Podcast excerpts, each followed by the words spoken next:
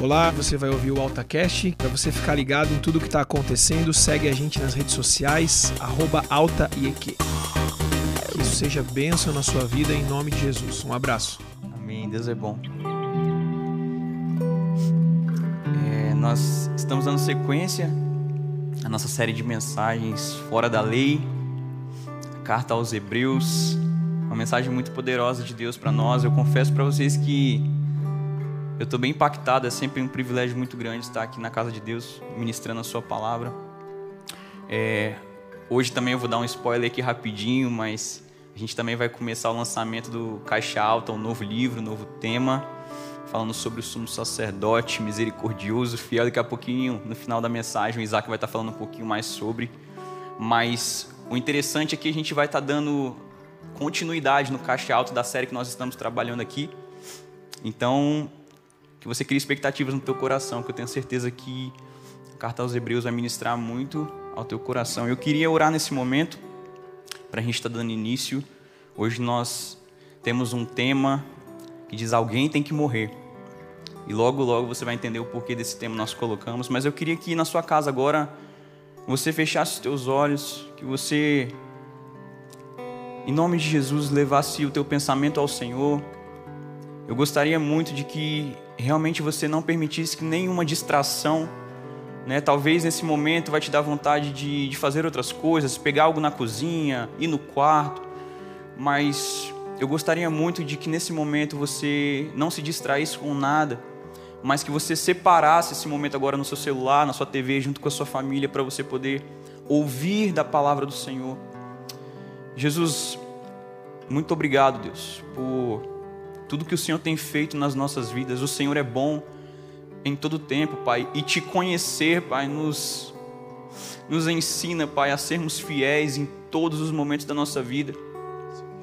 E hoje pela manhã o Senhor me lembrava de uma passagem no qual os discípulos estavam no caminho de Emaús e Jesus ele tinha morrido na cruz e os discípulos não estavam entendendo muito bem, eles estavam indo para esse caminho de Emaús. Eles não estavam entendendo muito bem o que tinha acontecido e de repente um homem aparece junto com eles e pergunta. Esse homem é Jesus, mas eles naquele momento não sabiam e, eles, e ele faz uma pergunta: Mas o que aconteceu? Por que vocês estão tristes? Por que vocês estão aflitos? E eles começam a falar daquilo que tinha acontecido, que Jesus tinha morrido, todas as coisas que tinham recém acontecido que mexeram com o coração deles, mexeu com a emoção deles. E, e de repente aquele homem anda um pouco mais à frente.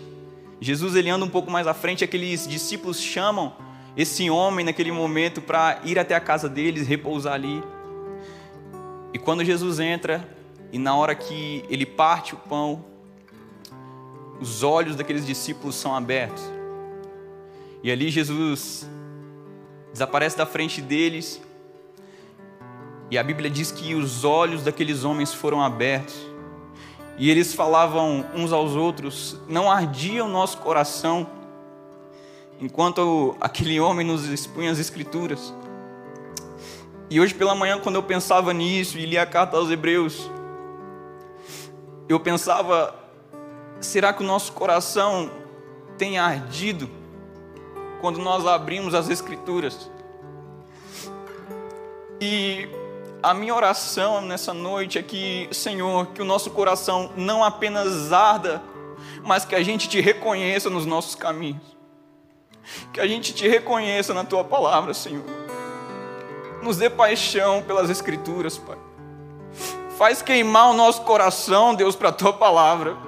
E por quem o Senhor é e como o Senhor se revela através dela, Deus. Nesse tempo, o Senhor tem nos chamado, Pai a mergulhar na tua palavra, Senhor.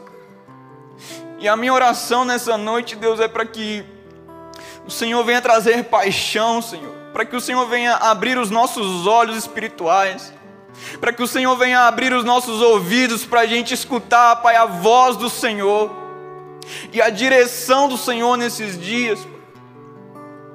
Espírito Santo de Deus, nós precisamos do teu toque, nós precisamos de ti. Nós precisamos, Pai, que o Senhor venha sobre as nossas vidas, Pai. E eu oro para que o Senhor nos conduza, Senhor.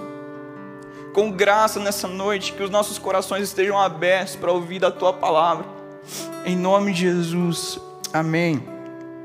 Eu queria que, se possível, você tivesse com a sua Bíblia aberta em Hebreus e você deixasse ela aberta porque a gente vai a gente vai em vários versículos, a gente vai voltar em alguns versículos também e seria muito importante se você deixasse a sua Bíblia aberta.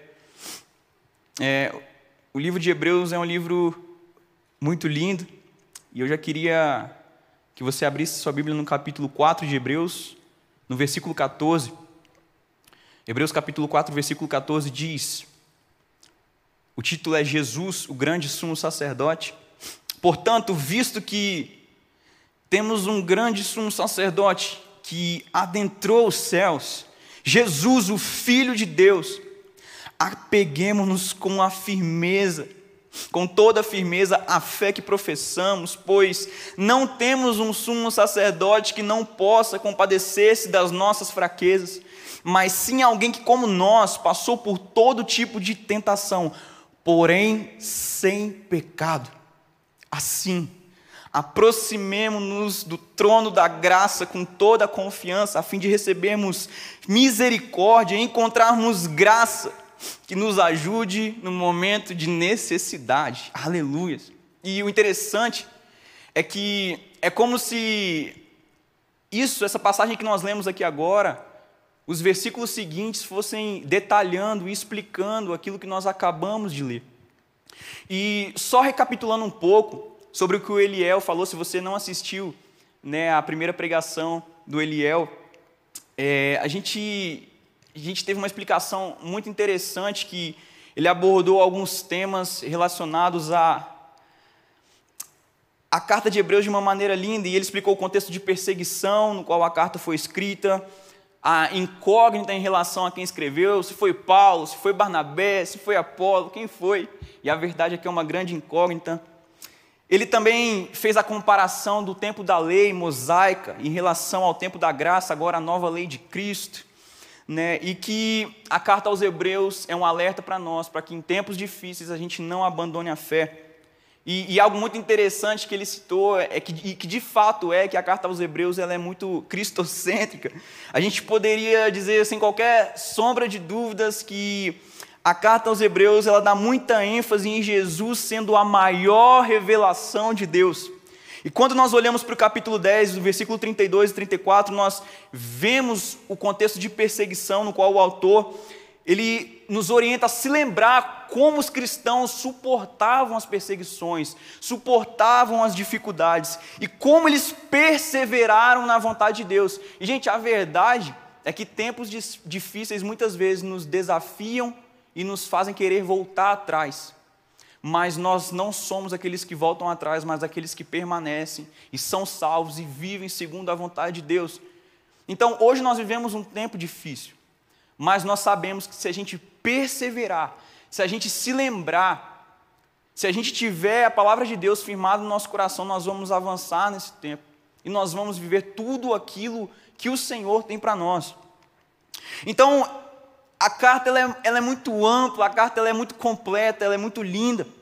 E nós podemos ver dois objetivos muito claros na carta aos Hebreus. O primeiro deles é que ela tem o intuito de elevar Jesus como superior, como sendo superior a todos os que vieram antes dele, aos profetas, a, a todas as pessoas, aos juízes, aos reis. Jesus, ele é superior. Então, esse é um primeiro ponto e objetivo da carta. E o segundo é desafiar nós, os leitores da carta, a permanecermos fiéis a Jesus, apesar da perseguição e das dificuldades, como nós estávamos citando aqui agora.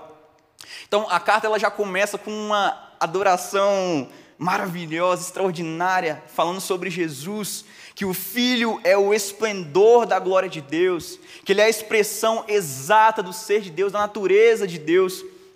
Mas a gente vai falar um pouquinho mais nesse assunto da adoração mais para frente durante a nossa série, mas é só um spoiler de, de quanta coisa maravilhosa tem nessa carta que a gente pode abordar. Então, é interessante a gente entender que o escritor da carta, ele tinha um conhecimento profundo e completo das escrituras, daquilo que os profetas haviam falado, daquilo que Moisés, Abraão tinha falado, e de todas essas situações Né? Então, ele vai traçando uma linha do tempo, falando desde a aliança entre Deus e Abraão, e, e que ele seria ali o pai da nação de Israel. E, e, também ele vai traçando uma linha até a lei mosaica, no qual as leis que, que Moisés recebeu no Monte Sinai, contendo os mandamentos, no caso a Torá. Né? E em seguida ele vai falar sobre os sacerdotes e os sacrifícios, que é o tema que nós vamos abordar hoje. Então o Eliel ele falou muito a respeito dos anjos, da lei mosaica, daquele tempo da lei no qual Moisés recebeu essas leis, mas hoje nós vamos abordar principalmente a parte do sacerdócio e dos sacrifícios que aconteciam. Então, para a gente entender um pouquinho sobre o sacerdócio, né, o capítulo 3 e o 4, se a gente for traçar uma linha nesses, três, nesses dois capítulos, né, o capítulo 3 e o capítulo 4 de Hebreus, ele nos alerta sobre o que aconteceu com o povo no deserto. Né? Então, o fato do povo ter sido desobediente, o fato do povo ter sido obstinado naquele tempo, deles não terem aberto o coração deles para ouvirem aquilo que o Senhor estava colocando diante deles e obedecer à vontade de Deus, os impediram de, de desfrutar da terra prometida e das bênçãos que o Senhor tinha para aquele povo.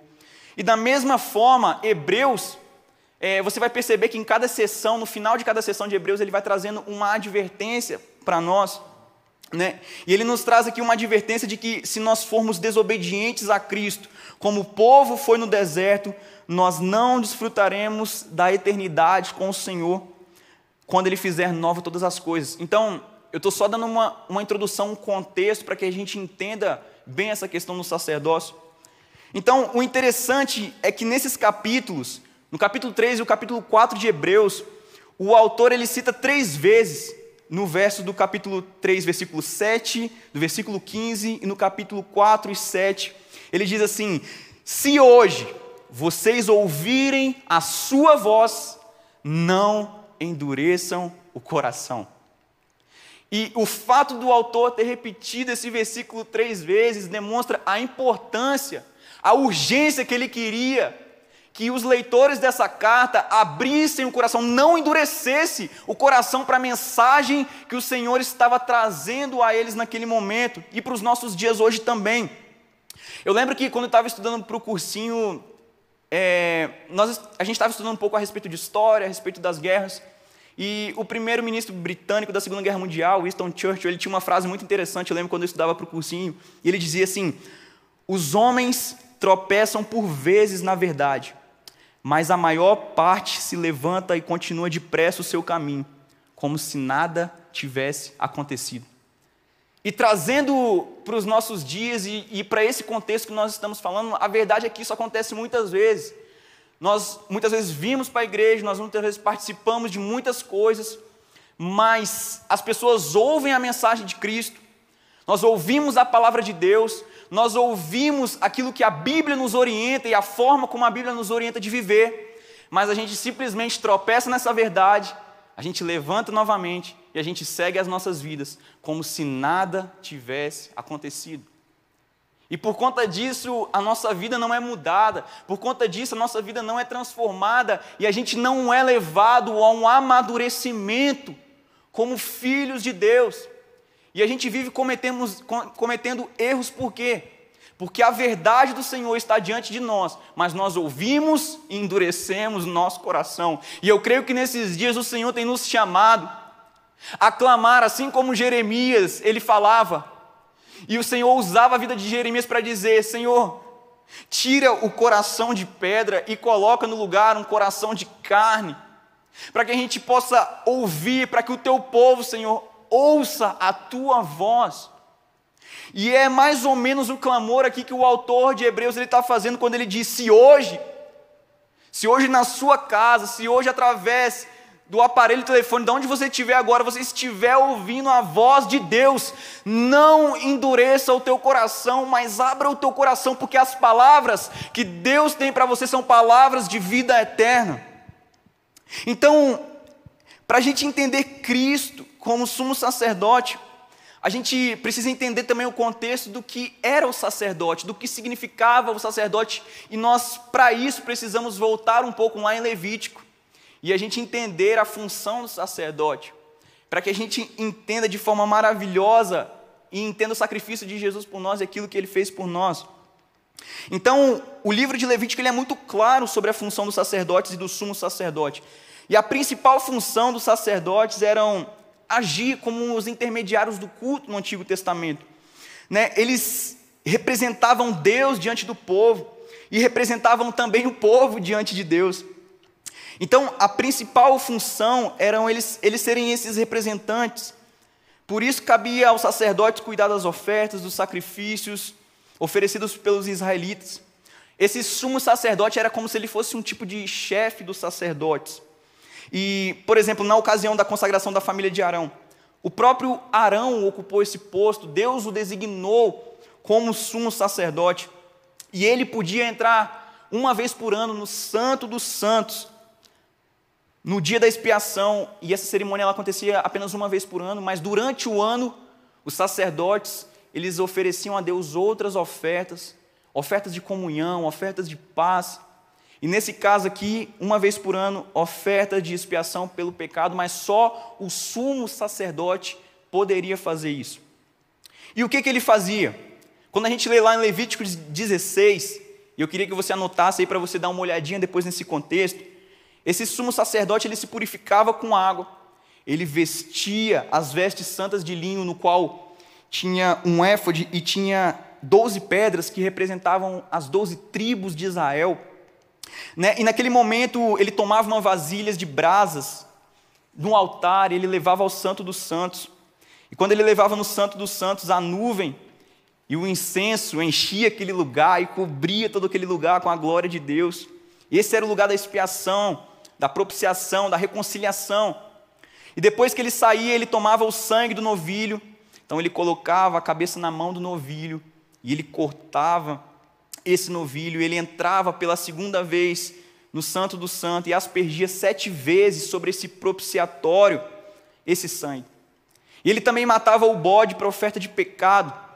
E mais uma vez ele ultrapassa o véu, como ele tinha feito com o sangue do novilho, e ele faz expiação novamente, confessava os pecados do povo. Então, ele colocava a mão na cabeça do bode e ele começava ali também, depois que ele sacrificava, a confessar os pecados do povo, a confessar os seus próprios pecados. Depois, esse bode ele ia para o deserto. E ele tirava essas vestes de linho, ele se lavava, ele colocava uma nova roupa e ele oferecia essas ofertas. E nesses dias, quando isso acontecia, quando essa cerimônia ela acontecia, os pecados do povo de Israel eram expiados, perdoados por meio de sangue. Mas, gente, isso se repetia vez após vez, ano após ano. Por quê? No capítulo 5, versículo de 1 a 4 de Hebreus, olha o que ele diz, ele explica bem essa questão. Todo sumo sacerdote é escolhido dentre os homens e designado para representá-los em questões relacionadas com Deus e apresentar ofertas e sacrifícios pelos pecados. Ele é capaz de se compadecer dos que não têm conhecimento e se desviam, visto que ele próprio está sujeito à fraqueza. Por isso ele precisa oferecer sacrifícios pelos seus próprios pecados, bem como os pecados do povo. Então, Hebreus vai explicar aquilo que acontece lá em Levítico 16. O sacerdote, o sumo sacerdote, eles repetiam muitas vezes essa cerimônia anualmente porque eles eram imperfeitos, ou seja, eles não podiam remover o pecado do povo de uma vez por todas. E por isso eles constantemente tinham essa prática. E, e quando nós lemos aqui Hebreus 5, de 1 a 4, que ele está explicando sobre essa questão, ele fala sobre a linhagem de Arão, que foi sacerdote escolhida por Deus para oferecer esses sacrifícios diante de Deus. E quando nós lemos e a gente vê o sangue, e aqui é muito interessante a gente poder falar sobre isso. Por que o sangue? Por que, que tem que matar um novilho? Por que, que tem que haver um sacrifício? O próprio Hebreus, capítulo 9, no versículo 22, diz o porquê. Olha só o que diz Hebreus, capítulo 9, versículo 22. De fato, segundo a lei, quase todas as coisas são purificadas com sangue, e sem derramamento de sangue não há perdão. Por quê? Porque era a lei de Deus. Era a lei estabelecida naquele povo. E o sangue, o sangue representa vida. E essa vida tem voz diante de Deus. Quando nós, por exemplo, lembramos de Caim e Abel, quando Abel oferece um sacrifício diante de Deus, um sacrifício aceitável, Deus recebe esse sacrifício. Mas quando Caim ele oferece um sacrifício de qualquer maneira, Deus rejeita a oferta de Caim, aquilo deixa Caim irado e ele mata Abel. E a palavra de Deus diz: Caim, o que foi que você fez com o teu irmão? Pois o sangue do teu irmão clama, ou seja, o sangue tem voz, ele clama. Exemplo, quando uma pessoa ela assassina alguém, um aborto, por exemplo, nós vamos pegar aí. É, isso é um crédito que os demônios usam para ir diante do tribunal de Deus acusar aquela pessoa daquele pecado. Mas olha que maravilhosa, maravilhosa a obra de Cristo na cruz, porque quando nos arrependemos desses pecados, através do sangue de Cristo, nós recebemos perdão e reconciliação por esses atos. Então, todo sangue tem um altar. Todo altar vai ter um sacerdote, sendo ele um sacerdote bom ou mau, e todo sacerdote tem um trono. Tudo isso, toda essa cerimônia, tudo que acontecia apontava profeticamente para aquele que haveria de vir, ou seja, o nosso Jesus. Mas esse sacerdote, os sacerdotes da linhagem de Arão, assim como nós falamos, eles eram imperfeitos. Eles ofereciam esses sacrifícios, mas um dia, como aquilo apontava profeticamente, viria aquele que é perfeito em todas as coisas, ou seja, Jesus, o cordeiro imolado que derramaria o seu sangue de uma vez por todas. Aleluias! A palavra de Deus nos garante isso. E agora, no mesmo capítulo, capítulo 5, agora do versículo 4 ao 10, olha só o que diz: Ninguém toma essa honra para si mesmo, mas deve ser chamado por Deus, como de fato o foi Arão. Da mesma forma, Cristo não tomou para si a glória de se tornar sumo sacerdote, mas Deus lhes disse: Tu és o meu filho e hoje te gerei. E diz em outro lugar: Tu és sacerdote para sempre, segundo a ordem de Melquisedeque. Durante os seus dias de vida na terra, Jesus ofereceu orações e súplicas em alta voz e com lágrimas, aquele que o podia salvar da morte, sendo ouvido por causa da sua reverente submissão. E embora sendo filho, ele aprendeu a obedecer por meio daquilo que sofreu. E uma vez aperfeiçoado, tornou-se a fonte de salvação eterna para todos os que lhe obedecem. Sendo assim, designado por Deus sumo sacerdote, segundo a ordem de Melquisedeque. Gente, quem que era esse Melquisedeque que a Bíblia aqui está falando que Jesus era da linhagem de Melquisedeque?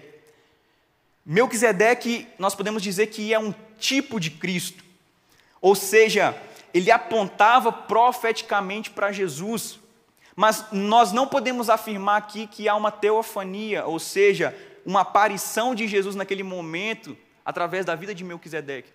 Então, Melquisedeque que é um tipo de Cristo, mas ali naquele momento nós não podemos afirmar com certeza que era uma teofania, ou seja, o próprio Jesus aparecendo através de Melquisedeque. Mas tudo aquilo apontava para ele. A gente vai dar uma olhadinha um pouquinho como é isso. Quem que era esse Melquisedeque, que Jesus era da linhagem dele? Vamos ler Hebreus, capítulo 7, do versículo 1 ao 10 que diz: Esse Melquisedeque, rei de Salém e sacerdote do Deus Altíssimo, encontrou-se com Abraão quando este voltava. Depois de derrotar os reis, ele o abençoou e Abraão lhe deu o dízimo de tudo. Em primeiro lugar, o seu nome significa Rei de Justiça. E aqui nós podemos fazer uma alusão ao que o Senhor é. O que, que o nosso Deus é? Rei de Justiça. Depois, Rei de Salém, que quer dizer Rei de Paz. O nosso Jesus é um rei de paz, sem pai, sem mãe, sem genealogia, sem princípio de dias, nem fim de vida, feito semelhante ao Filho de Deus, ele permanece sacerdote para sempre. E aí, quando a gente vai dando continuidade ao texto, ele diz: Considerem a grandeza desse homem, até mesmo o patriarca Abraão lhe deu o dízimo dos despojos. A lei requer dos sacerdotes entre os descendentes de Levi que recebam dízimo do povo, isso é, dos seus irmãos, embora estes sejam descendentes de Abraão, este homem, porém, que não pertencia à linhagem de Levi, recebeu os dízimos de Abraão e abençoou ele, porque tinha as promessas. Sem dúvida alguma, o inferior é abençoado pelo superior. No primeiro caso, de quem recebe o dízimo são homens mortais, No outro caso, é aquele de quem se declara que vive. Pode-se até dizer que Levi, que recebe os dízimos, entregou-os por meio de Abraão, pois quando Melquisedeque se encontrou com Abraão, Levi ainda não havia sido gerado. Então, gente, a tribo de Levi, no qual Arão era o sumo sacerdote, e a tribo de Levi, que era descendente de Arão, ainda nem existia quando Melquisedeque, quando Abraão entregou a oferta a Melquisedeque bem antes, bem lá atrás. E a palavra de Deus, através das profecias, dizia que o Messias viria através da tribo de Judá, que é a linhagem de Melquisedeque. Então a gente pode perceber aqui e fazer essa comparação de que Jesus ele estava na linhagem sacerdotal de Melquisedeque. E a gente vai ver por que, que é tão importante nós entendermos isso. Porque nós podemos ver que ele era rei de Salém, ou seja, Salém futuramente se tornaria Jerusalém a cidade do nosso grande rei Jesus. Quando Abraão chega diante de Melquisedeque, o que que ele, o que que Melquisedeque oferece a Abraão? Pão e vinho. Quando nós olhamos Jesus no Novo Testamento, antes dele ser crucificado, ele está com seus discípulos. E o que Jesus faz? Ele parte o pão. Ele distribui o cálice, o vinho. Então nós podemos perceber que a vida de Melquisedeque apontava para o Cristo que viria, para o nosso Jesus. Porque, gente, a Bíblia é completa, de Gênesis a Apocalipse, ela vai é uma narrativa que vai se complementando, uma narrativa profundamente linda e conectada. Então, nós podemos ver agora que Jesus, ele é esse grande sumo sacerdote. Ele é o eterno sacerdote de uma nova aliança. Vamos ler agora Hebreus capítulo 8, do versículo 1 ao 13, que diz assim: O mais importante do que nós estamos tratando é que esse sumo sacerdote, o qual se assentou à direita do trono da majestade nos céus, e serve no santuário, no verdadeiro tabernáculo que o Senhor erigiu, e não o homem. Todo sumo sacerdote é constituído para apresentar ofertas e sacrifícios. Por isso era necessário que também este tivesse algo a oferecer. Sendo, se ele estivesse na terra, nem seria sumo sacerdote, visto que já existem aqueles que apresentam as ofertas prescritas pela lei. Eles servem num santuário que é cópia e sombra daquele que está nos céus, já que Moisés foi avisado quando estava para construir o tabernáculo. Tenha o cuidado de fazer tudo segundo o modelo que eu lhe mostrei no monte.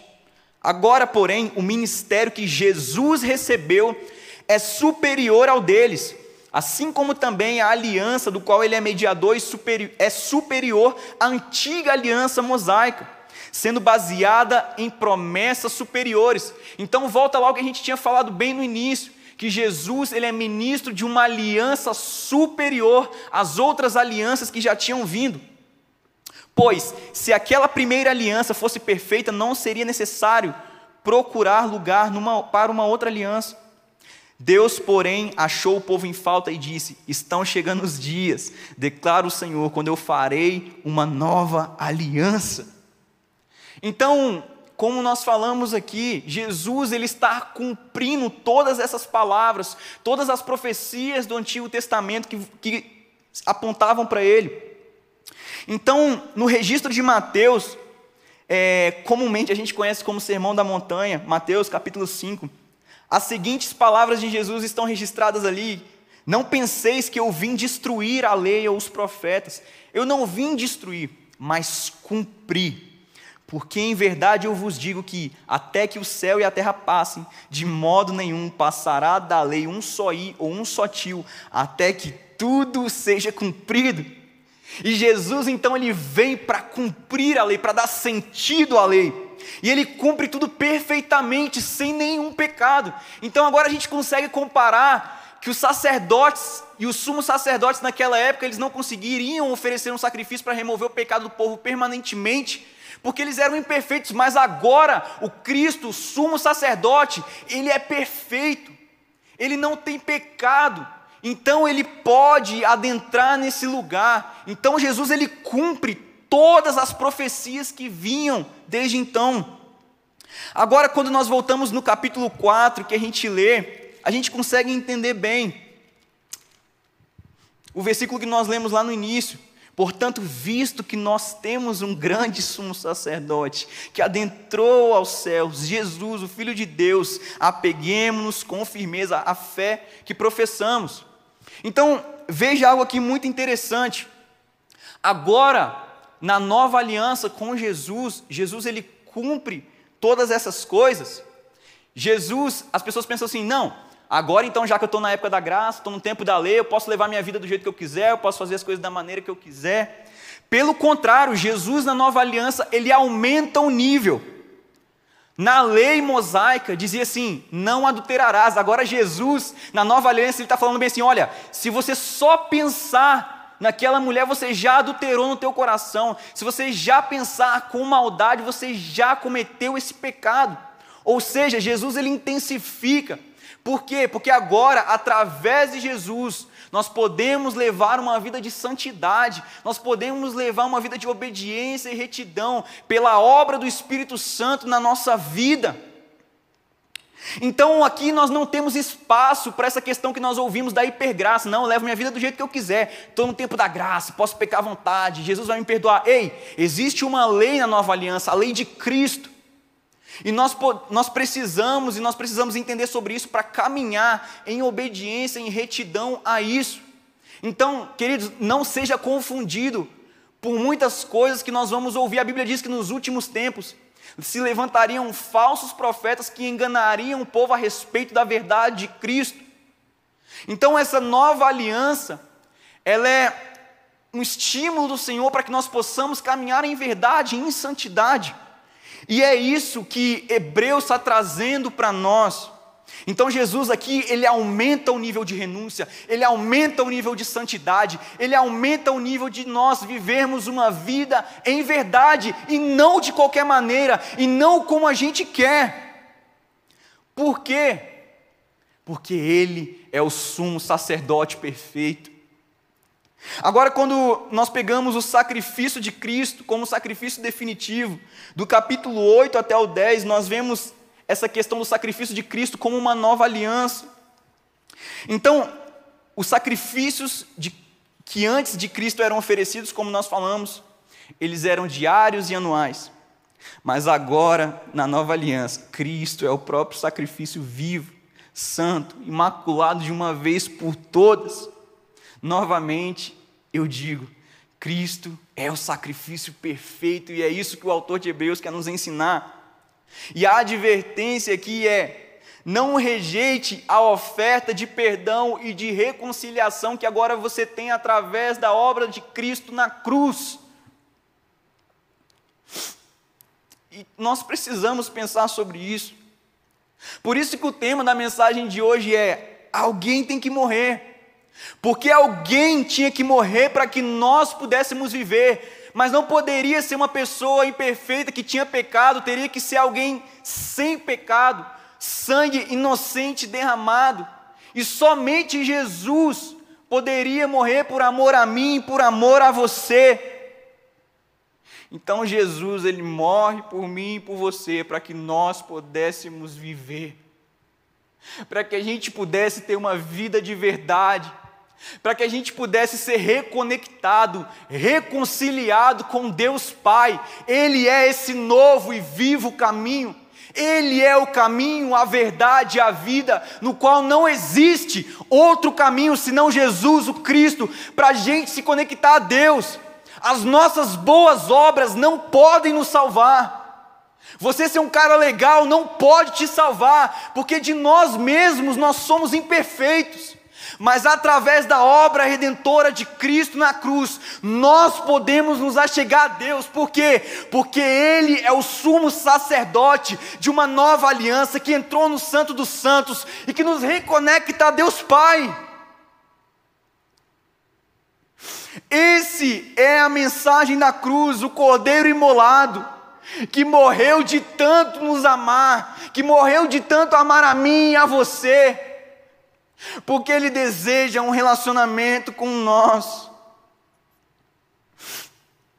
Ele morre como um cordeiro, mas ele ressuscita como um leão, e ele voltará como um guerreiro pisando o lagar das nações, Salmos 2 diz: Beije o filho antes que ele se ire, porque um dia todos nós prestaremos conta de como nós vivemos a nossa vida. E muitas pessoas naquele dia estarão diante do Senhor, e elas se lembrarão: eu poderia ter recebido o perdão do Senhor através da obra de Cristo, mas eu endureci o meu coração. Ei, se hoje você ouvir a voz do Senhor, não endureça o teu coração. Aleluia.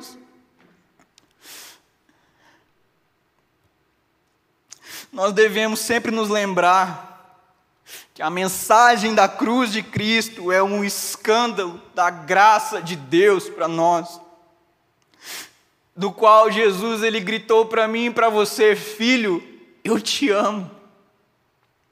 Filho, eu te amo. Eu me entreguei naquela cruz, o cordeiro imolado,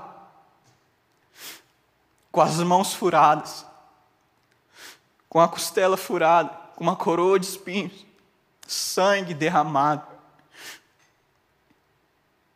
E em cada cicatriz, e em cada furo que havia em Jesus era o meu pecado e o seu pecado, era o nosso orgulho, era a nossa vaidade eram as nossas fraquezas, eram as nossas imoralidades. Isaías 53 diz que o Senhor levou sobre si as nossas dores e as nossas enfermidades. O castigo que hoje nos traz paz estava sobre ele, e que pelas suas pisaduras nós fomos sarados.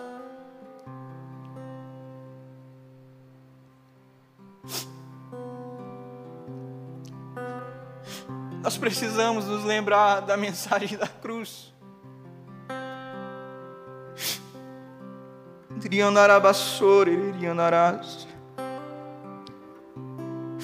E aqueles que recebem esse perdão de Deus, eles declaram: Não sou mais eu quem vivo, mas Cristo vive em mim. Se você entregou a tua vida para Cristo, você não vive mais para você. Você vive por alguém. Você vive por um homem que se chama Jesus Cristo, autor e consumador da nossa fé. O leão que ruge, a nossa pedra preciosa.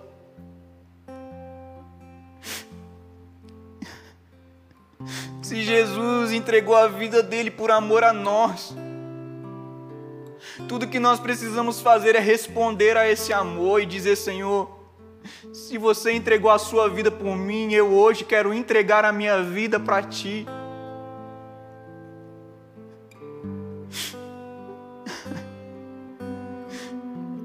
Nós precisamos voltar à mensagem central do Evangelho de Cristo.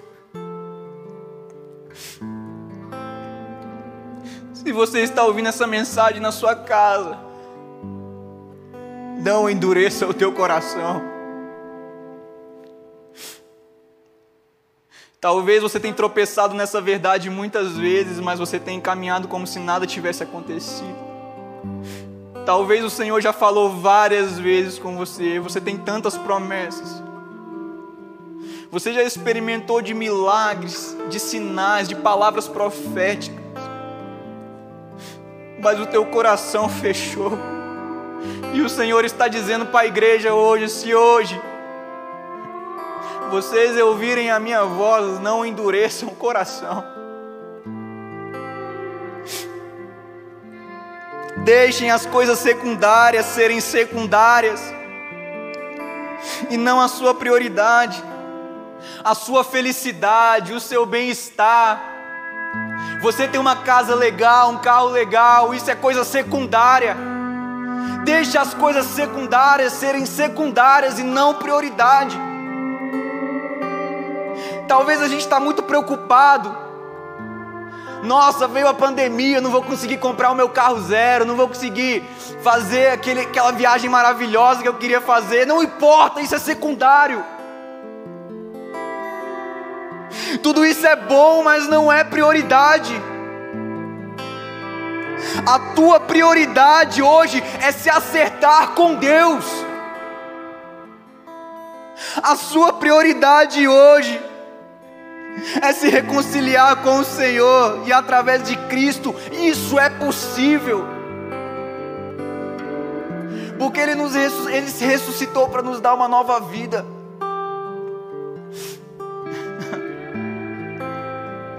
Um dia nós encontraremos com Ele.